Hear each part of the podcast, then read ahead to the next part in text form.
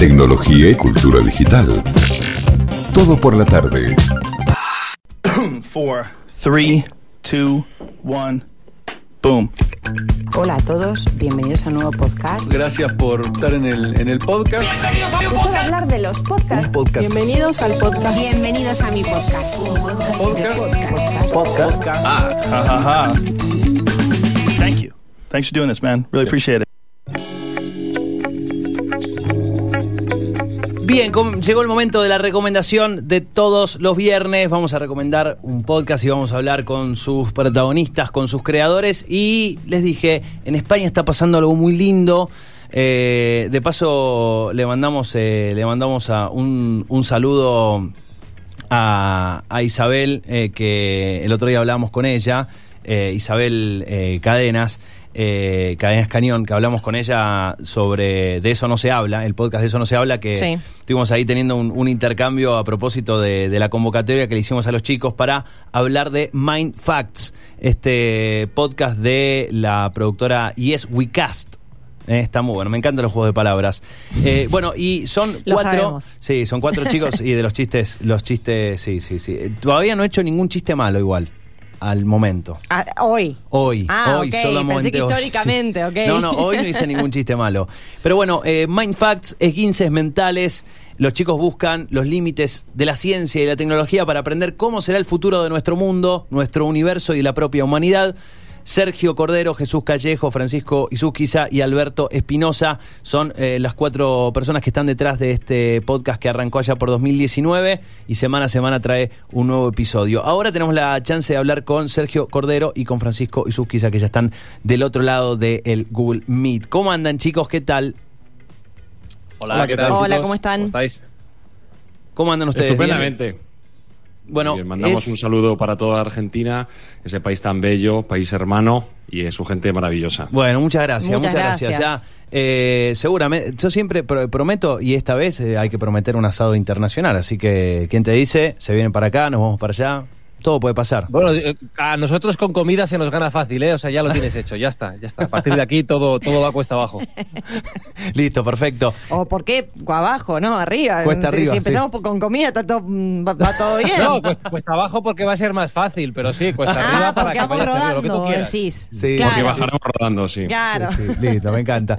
Eh, si no, eh, lo que podemos hacer es, si ustedes ya crearon una máquina del tiempo, podemos crear algo que no tele- nos teletransporte, algo así. Yo creo que podría llegar a funcionar.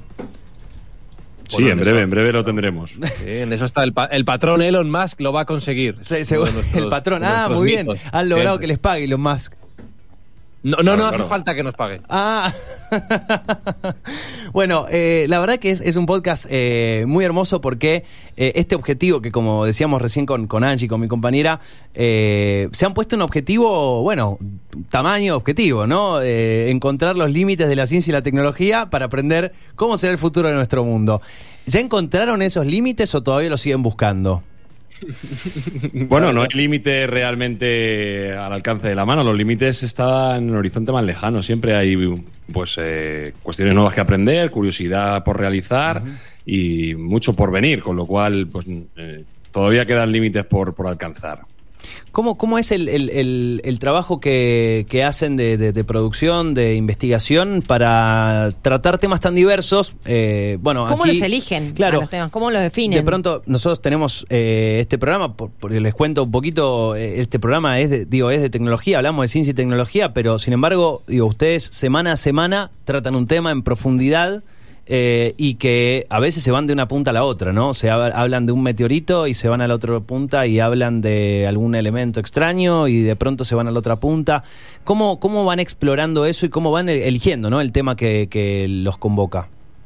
Bueno, es que Bueno, aquí tenemos, tenemos la suerte de contar con dos eh, máquinas eh, humanas, que son Sergio Cordero y Jesús Callejo, que es alucinante verles hablar y verles la curiosidad que tienen por estos temas, que este proyecto nace de la curiosidad de Sergio, él es el, el director y el responsable, y el, y el, eh, el responsable también de que nazca Mindfacts. Eh, él quiere compartir la curiosidad de los temas que, que- de los que quiere aprender y que investiga a, modo, vamos a decir, usuario avanzado, ¿no? Y aparte tenemos a Jesús Callejo, que es alucinante como biblioteca humana, sabe de todo, Qué de la historia de todo, no le pillas en ningún renuncio, es tremendo. Entonces, eh, entre los dos eh, preparan el contenido, lo investigan, lo, organizan. Alberto Espinosa, que también está presente en las, grabaciones como locutor, pero él sobre todo pone la parte técnica de sonido. La pregunta es qué hago yo aquí, ¿no? Yo soy el que reparte el juego y, y sobre todo el que aprende. Yo salgo de cada episodio de Mindfast con la, con la cabeza dada la vuelta gracias a lo que Jesús y Sergio cuentan. Es tremendo. Bueno, decía Napoleón que la modestia es una virtud de mediocres y Francisco está pecando de ella ahora mismo. Eh, Francisco probablemente, probablemente sea la Se persona atacan que más entre sabe de ellos, se atacan entre ellos. Sí, acá esto no es una entrevista. Van, van a hablar ellos, van a hacer un capítulo de un podcast ahora. eh, Sí, sí, seguramente, seguramente. Despedimos la Para conexión y grabarlo, grabalo, que volver con esto 10 minutos. facturamos. fa- Sí. Dale, Fer. eh, est- estamos grabando, listo. Es la play. per- sí, Fran es la persona que más sabe de podcast de España, con lo cual, bueno, yo siempre digo que Mindfacts es eh, un programa que se hace a hombros de gigantes y con gente como él, el conocimiento infinito que tiene Espinosa en la parte técnica y una leyenda de la radio y de la comunicación como es Jesús Callejo, realmente el podcast es sencillo de hacer, no, no tiene mucha complicación. Los temas los elegimos un poco por democracia, ¿no? Proponemos algunos los que más nos gustan, los que más nos llaman la atención y finalmente de esos elegimos algunos y intentamos elegir algunos que sean curiosos, que no estén muy manidos y que puedan ser atractivos para la audiencia. Ujú. ¿Cómo, eh, en esto de, la exploración de la curiosidad, la verdad que es algo que siempre acá nos apasiona y, de lo que hacemos referencia con bastante frecuencia, que es, eh, es eh, la curiosidad como motor, ¿no? Esta cuestión de explorar y de hecho, así como, como ustedes lo hacen en, el podcast, siempre lo decimos aquí en el programa, no solamente buscamos ofrecerle a quienes escuchan aquí el programa en vivo la, posibilidad de, conocer, de explorar, sino que nosotros nos vamos aprendiendo, como dicen ustedes, un montón, pero en esa exploración de la curiosidad hay cosas que eh, es como que uno le exceden, ¿no? Dice, no, no puedo creer esto, no lo puedo creer, eh, no puedo creer de que, que estemos hablando de esto, que esto exista, nos pasa bastante seguido. Ahora, ¿qué eh, los, los vuelve locos a ustedes? ¿Qué- ¿De qué capítulos se han ido diciendo, no, no puede ser que estemos hablando de esto acá, los cuatro, los tres, los cuatro sentados acá, y que estemos charlando de que esto existe? Bueno, pasa mucho, nos pasa con mucha frecuencia. Nosotros mismos somos los primeros que nos sorprendemos de lo que surge también en el podcast, porque aunque no lo parezca, no, está muy preparado, es, es bastante espontáneo. Es cierto que cada uno pues eh, toma alguna documentación antes de empezarlo, pero luego no hay un guion muy marcado. Cada uno va aportando lo que tiene y entre nosotros mismos nos miramos con incredulidad muchas veces de lo que va surgiendo allí. Yo creo que personalmente a mí me gustan aquellos podcasts que, que, que pues nos da un poco la vuelta a la cabeza. Este último que tenemos del tiempo me ha gustado bastante. El primero que hicimos de si la vida es una simulación o no. Y, por ejemplo, uno que dedicamos hace cinco meses de a, un, a un tema muy presente como es la llegada del último rover a Marte, pues a mí me han gustado bastante. Y, bueno, pues eh, cada uno tendrá sus preferencias. Mm, Yo recuerdo uno en el que hablábamos, fue dividido en dos partes, de viajes interestelares. Y, Sergio decidió hablar en uno de viajes interestelares de baja tecnología y luego de alta tecnología.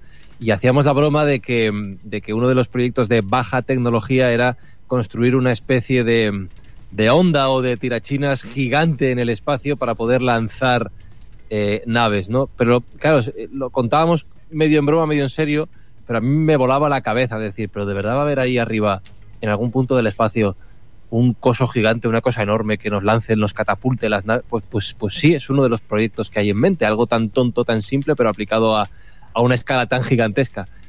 Me rompe la cabeza, igual que eh, me rompió la cabeza un episodio que hicimos llamados guinces mentales, donde cada uno planteaba las ideas que no le cabían en el cerebro. En mi caso, el que no exista un origen de los tiempos, que es una cosa que siempre me. que no soy capaz de imaginarme. Y es eh, una de las cosas más divertidas de este podcast, que se habla de asuntos de los que no, no, no, eres capaz de pensar, no eres capaz de... pero están ahí, existen y seguramente algún día lo veamos en nuestras vidas. ¿Cómo, cómo trabajan? Eh, porque una cosa es el, el, el, darse cuenta que eso existe, pero a mí hay algo que me, me pone muy loco de esto, que es no solamente entender que eso existe, sino ¿Dónde, ustedes hablan de este límite, ¿no? Eh, los limbus buscan ese límite, un poco obviamente con, con, con esa frase de, de, de, de, digamos, de volcarse a buscar hasta dónde hemos llegado, y creo que, que, nos seguimos sorprendiendo siempre. Pero a mí algo que siempre que me llama la atención es cómo cada vez eh, la ciencia ficción tiene menos sentido. Eh, cómo, digo, tiene en el sentido por ahí más, más, más concreto, ¿no? es cada vez más difícil pensar que eso que estamos viendo en un- algo de ciencia ficción no puede ser algo que se convierta en real o no es ya real. De hecho, no sé, creo que hay un 40% de los episodios de Black Mirror que ya se podrían hacer en la realidad. Sí. Eh, pero, pero ¿cómo, ¿cómo sienten eso ustedes? Ese juego entre la ciencia ficción o la sorpresa, ¿no? ¿Piensan que cada vez es más difícil sorprenderse respecto a, a la cantidad de avances que ya han explorado? Bueno, eh, la ciencia ficción no deja de ser en muchos casos profecías autocumplidas. Hay buenas aproximaciones en la ciencia ficción anterior, pues como bien dices tú, Fernando, que se han ido llevando a cabo y, se han ido materializando en el día a día. Pero a mi juicio, lejos de, de dejar de sorprender, yo creo que cada vez se sorprende más, porque a medida que el conocimiento general va ampliando, eh, bueno, pues surgen nuevas preguntas, surgen nuevas intersecciones, surgen eh, nuevos espacios creativos que pueden ampliar nuestra capacidad de, de sorprendernos, ¿no? Entonces, bueno, pues hay, hay diferentes ámbitos que mm, pues que, que no dejan de sorprender. Por ejemplo, eh, en, en uno de los próximos podcasts que vamos a hacer, y esto es un avance en exclusiva, es eh, cómo conversaríamos con alienígenas en el caso de encontrarnos ¿no? con ellos. Pues estaríamos hablando de una intersección entre lenguaje y metalenguaje y una visita alienígena. Pero Son no, dos no, campos, en ¿no entrevistaron a Elon Musk? Eh, la verdad que todavía se nos, se nos escapa un poco. Está lo No, digo, liado. por el tema de hablar no, con un porque sería lo más alienígena. cerca de hablar con un alien- tal Claro, cual. digo por eso. Sí, sí, eh, debe ser que todavía no lo hemos tentado suficiente con tortilla de patata, que es nuestro, nuestro cebo para, para traerlos. Y anda, anda el hombre un poco liado últimamente, pero sí, sí, en algún momento tiene que pasar por allí. Perdón, bueno, pero, pero te interrumpí. Eh, eh, ese- es- eh, estabas diciendo, ¿no? Del lenguaje y el metalenguaje.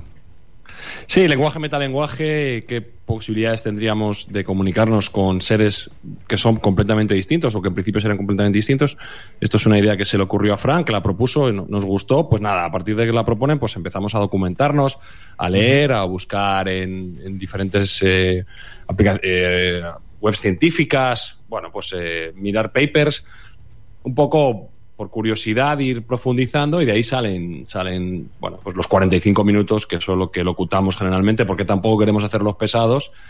Y bueno pues eh, lo que lo que queremos es que sean amenos y divertidos. Eso es lo que es más fundamental porque programas de ciencia como muy profesional y muy plomiza ya hay bastantes no, no es nuestro interés. Nuestro interés es que sea ligero que sea digerible y que la gente se quede con ganas de más Pero vosotros os dais cuenta de lo que decía antes, que, o sea, lo ha dicho, lo ha dicho Sergio. No, no recuerdo por qué planteé este tema de cómo nos comunicaríamos con los extraterrestres. Pues habría visto una peli o habría visto una serie o yo qué sé. Oye, ¿por qué no hablamos de esto? Y ahí se ponen y sacan los temas y lo desarrollan ¿eh? y lo defienden 45 minutos. Es alucinante. Estaba pensando una cosa respecto a, a la pregunta que hacíais de la ciencia ficción y es que mm, aludiendo a la ley del retorno acelerado a la que tantas veces Sergio hace referencia en Mindfacts, creo que la ciencia ficción es cada vez nuestra propia realidad, ¿no? Ya solo con el hecho de que Internet haya dominado de esta manera nuestras vidas y que en este mismo momento estemos hablando entre Argentina y España con un retorno eh, muy bueno, con un sonido muy bueno, con una latencia muy pequeña, esto ya es prácticamente ciencia ficción hace nada, pocos años, ¿no? Creo que eh, a veces dicen que la realidad supera la ficción, en este caso es que la estamos incorporando a tal velocidad que yo creo que cada vez nos cuesta más eh, ponernos a imaginar cosas nuevas o imposibles porque es que en pocos cual. meses están aquí. Tal Claro. cual. Es que es muy difícil ir más allá del límite. Es como. ¿Cómo, te imaginas algo nuevo? No. Para eh, mí la gran admiración está en eso, es- está en el es- tipo que hoy se sienta a dibujar, por ejemplo, ponele, ¿no? Dibujar, digo, Y como... puede generar algo realmente nuevo. Nuevo, decir, dale, en serio, ¿cómo hiciste para abstraerte de toda la información que tiene Internet, solo Internet, o sea, o, un- o una serie o lo que sea, y dibujar algo nuevo? Es eh, magnífico, eso para mí es apasionante. Bueno, y justo recién hablaban un poco de las inspiraciones. Y bueno, y relacionado a esto incluso, ¿cómo, de dónde, cuáles son sus principales no sé, de, de dónde suelen, no sé si us- ustedes ven muchas series o ven mu- muchas películas o leen o, bueno, no sé, esos son los tres. No estoy muy creativa con, la- con el tema de las fuentes. Les llega muchas fake Pero, news No sé, o- claro, Bueno, pero- grupo de WhatsApp. mails, qué sé yo. que- ¿Dónde, ¿Dónde encuentran la principal foco? Y, Sí. y un poco en cómo arman también los temas que van tratando y los distintos aspectos. ¿Cuál de ustedes es el que tira? ¿Cuál es el que vuela? ¿Cuál es el que baja a la tierra y mm, pone un poco las cosas en perspectiva? Che, son ¿Cómo- 45 minutos, ¿eh? Claro. Tranqui. Ah. Bueno, eh, yo, digamos, eh, propongo temas, cuando, cuando los temas se proponen, pues propongo aquellos highlights que hay que tratar, aquellos puntos que, por los que hay que pasar. Como te digo, cuando vas con una leyenda y con alguien tan, con tanto conocimiento como Jesús Callejo, pues es todo muy sencillo porque él lo hilvana rápidamente con la antigüedad clásica, con la mitología, con el- la espiritualidad. Es una persona que de cualquier concepto es capaz de, enlazarlo con otros tantos. Y, y Fran y, y Espía hacen unos aportes apuntalando ahí es- esa temática. Nuestras fuentes, en primer lugar, para poder acudir a nuestras fuentes hay que abstraerse mucho, o por lo menos yo lo hago, de las redes sociales, que son consumidores de tiempo, de tiempo inútil. ¿no? Yo intento no mirar redes sociales o muy poco, y eso me permite centrarme más en, en enfocarme en publicaciones un poco más especializadas. Por supuesto, casi todo parte a, a- raíz de Internet eh, y se empieza a mirar, pues, cu- las. ¿Hola? Hola, Sí, hola, hola. Estamos, Sí, estamos sí, sí, sí, sí, es que se, ah, que se me apagó el, se me apagó el monitor por inactividad. Eh, como te decía, pues eh, buscamos en, en publicaciones en internet, en publicaciones profesionales, eh, y por supuesto consultamos libros, ¿no? Pues siempre hay, hay libros científicos de, que son de difusión profana, que son asequibles para cualquiera y que son para nosotros una influencia importante. Los libros de Michio Kaku o de Peter Diamandis, pues son libros que se leen con facilidad y que a la vez pues dejan, dejan unos pozos y unas, unas anclas bastante importantes. Sí, luego radiofónicamente hay un, hay un referente al que además Sergio quiso dedicarle el, el podcast en sus inicios, que, que tanto para Jesús, que fue compañero suyo de trabajo, como para Alberto Espinosa y para mí es un, es un referente en la parte radiofónica, que era eh, Juan Antonio Cebrián. ¿no? no nos queremos comparar con él. Juan Antonio Cebrián era un locutor ya fallecido aquí en España que hizo muchísimo por la divulgación de la no solo de la historia, sino también de la ciencia, que tenía parte de, de ciencia en su programa, en La Rosa de los Vientos, y que para muchos ha sido una inspiración en cuanto a esa curiosidad de la que estábamos hablando y también para dedicarnos a, a la radio o, en- o a los podcasts, que en el fondo es la misma, la misma actividad. Y en esas referencias tiene que estar él, por la forma de mm, contar las historias, por la forma de transmitir conocimiento y por la forma de enseñarnos a tantas y tantas personas que la curiosidad es lo que al final nos mueve a seguir avanzando y a seguir mejorando, no solo como entes de conocimiento, sino como personas. Y en, y en definitiva también me parece es importante eh, esto, esto que lo que hacían hincapié recién, ¿no? De, de poder eh, ofrecer un contenido asequible para cualquiera que no conoce en profundidad el tema o que simplemente también lo mueve la curiosidad y Y quitarle en un mundo nuevo. Claro, y quitarle ese estigma a la ciencia, ¿no? Que todavía, eso como, no, el, el paper, la palabra paper, ¿viste? Todo lo, lo academicoso, como esa cosa Sí, difícil. que no se puede Y- entender, no se puede. Y- y que claro. no se ve en la vida cotidiana. E- Exacto. Está completamente afuera. Y poder por ahí acercar un poquito más a través del podcast, a través de diferentes contenidos, eh, la ciencia a, a cualquier persona, ¿no? Bueno, yo creo que por suerte está habiendo cada vez mejores divulgadores que acercan muchísimo la ciencia a la gente de a pie, como somos nosotros, que hacen que esa aridez que suele tener el, el apartado científico, digamos, serio, pues se vaya difuminando y hoy en día pues tenemos gente como Neil deGrasse Tyson que está presentando Cosmos, que es una auténtica maravilla, eh, como decía antes Michio Kaku, que es un científico que hace muy asequible eh, términos muy complejos, eh, pues bastantes comunicadores que están haciendo esa labor y nosotros estamos poniendo nuestro granito de arena desde la más absoluta modestia, porque no, no podemos compararnos con, con mastodontes científicos como ellos, pero bueno, intentamos en la medida de lo posible eh, también dar ese barniz de asequibilidad a, a estos conceptos que muchas veces son complejos y a nosotros mismos nos cuesta entender.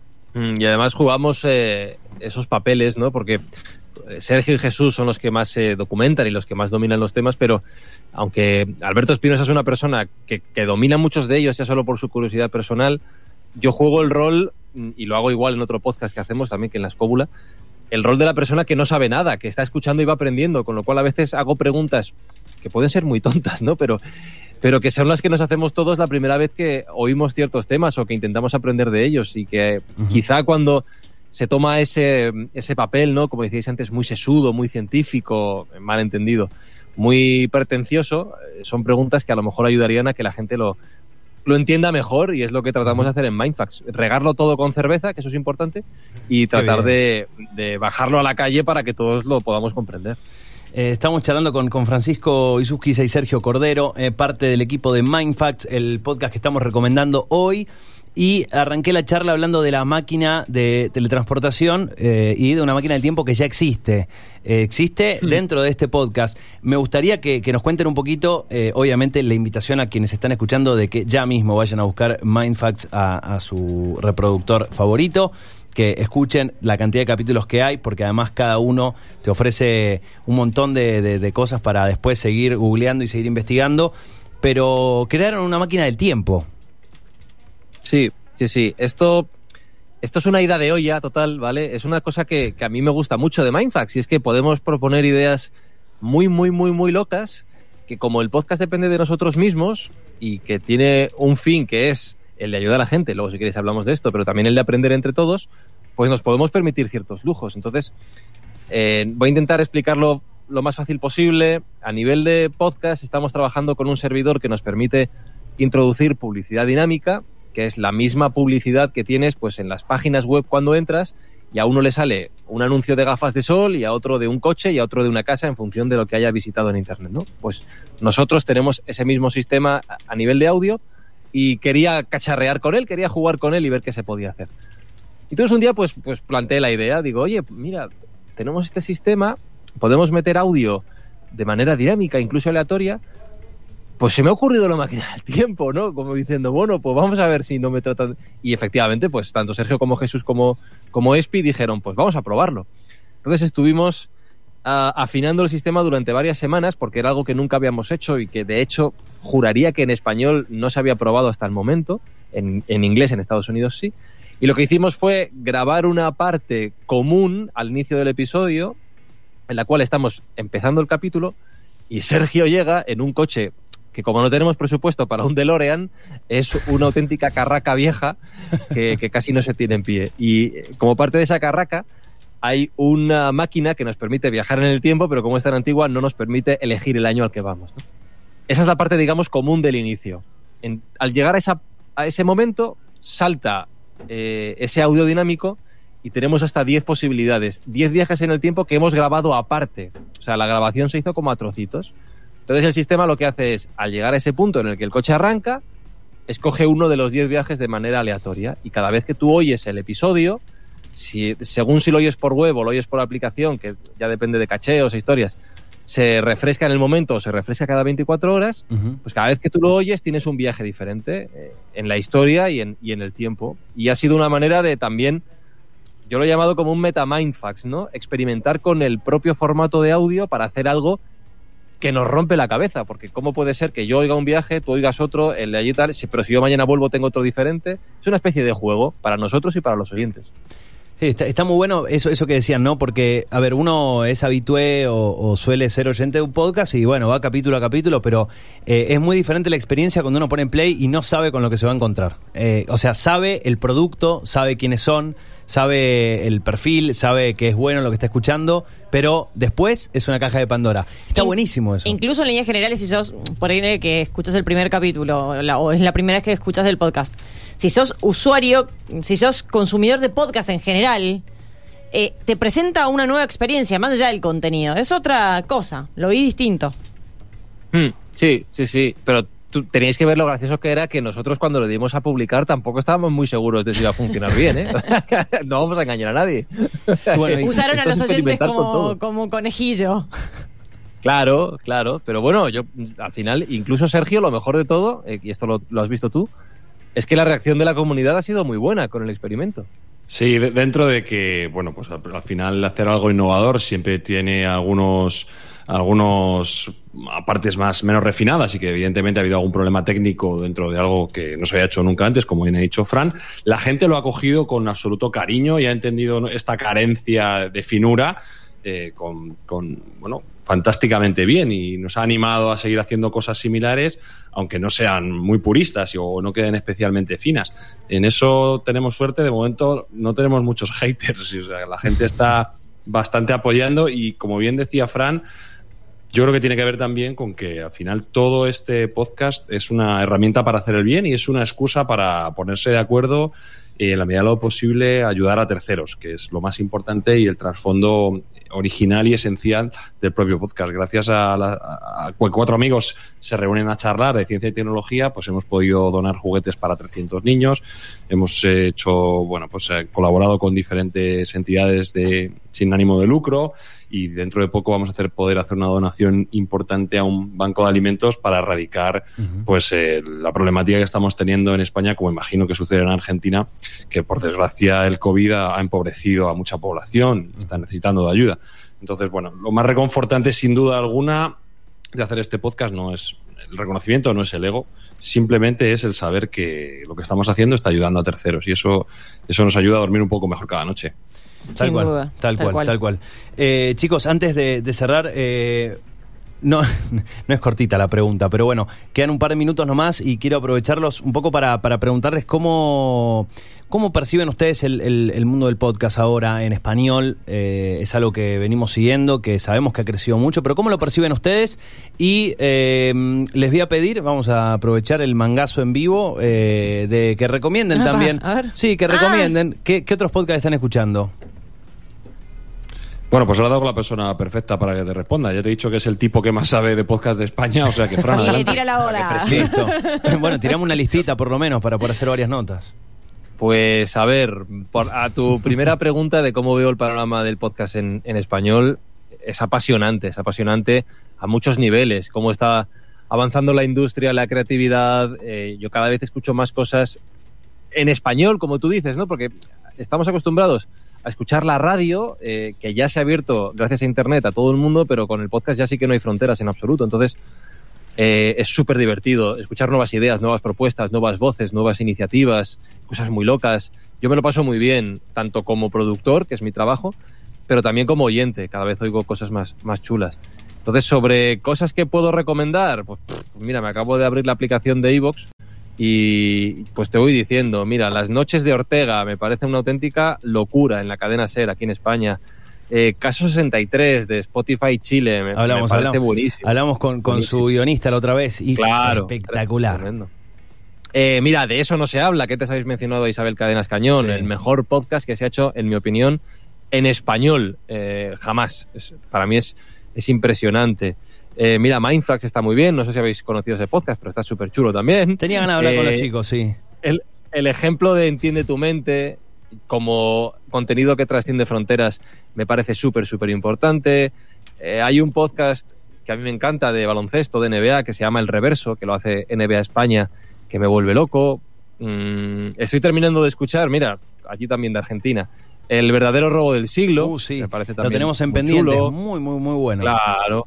El descampado, también aquí en España, de Sergio Mena. No sé, yo si queréis sigo, pero puedo estar toda la tarde, toda la noche. Bueno, Fran lo que está haciendo es otra vez pecar de modestia y se está dejando en el tintero el mejor podcast en español, que sin duda alguna es La Escóbula de la Brújula. Lo que pasa es que aquí pecamos un poco de nepotismo porque repiten dos de los locutores que están en Mindfax en La Escóbula, pero ciertamente y sin ningún ánimo de, de hacer publicidad que no merezcan, para mí es el mejor podcast en, en español. Es un podcast súper diverso, con, una, con unos colaboradores brutales, eh, invitados con una profundidad de conocimiento amplísima. Y bueno, pues eh, todo aquel que no lo conozca, que por favor lo busque, es un nombre curioso, La Escóbula de la Brújula. Y como digo, se enganchará inmediatamente. Además, tiene, no sé si 10 o 11 temporadas, con lo cual tiene material para poder escuchar. Y como bien dijo Fran anteriormente, un podcast o no, no sería un podcast, pero es un clásico de la radio, es Juan Antonio Cebrián. Deberían buscar sus pasajes de la historia. Creo que nadie ha tratado la historia con tanto cariño, con tanta amenidad, con esas bandas sonoras que ponía por detrás, con esa profundidad, esa voz que te transportaba completamente.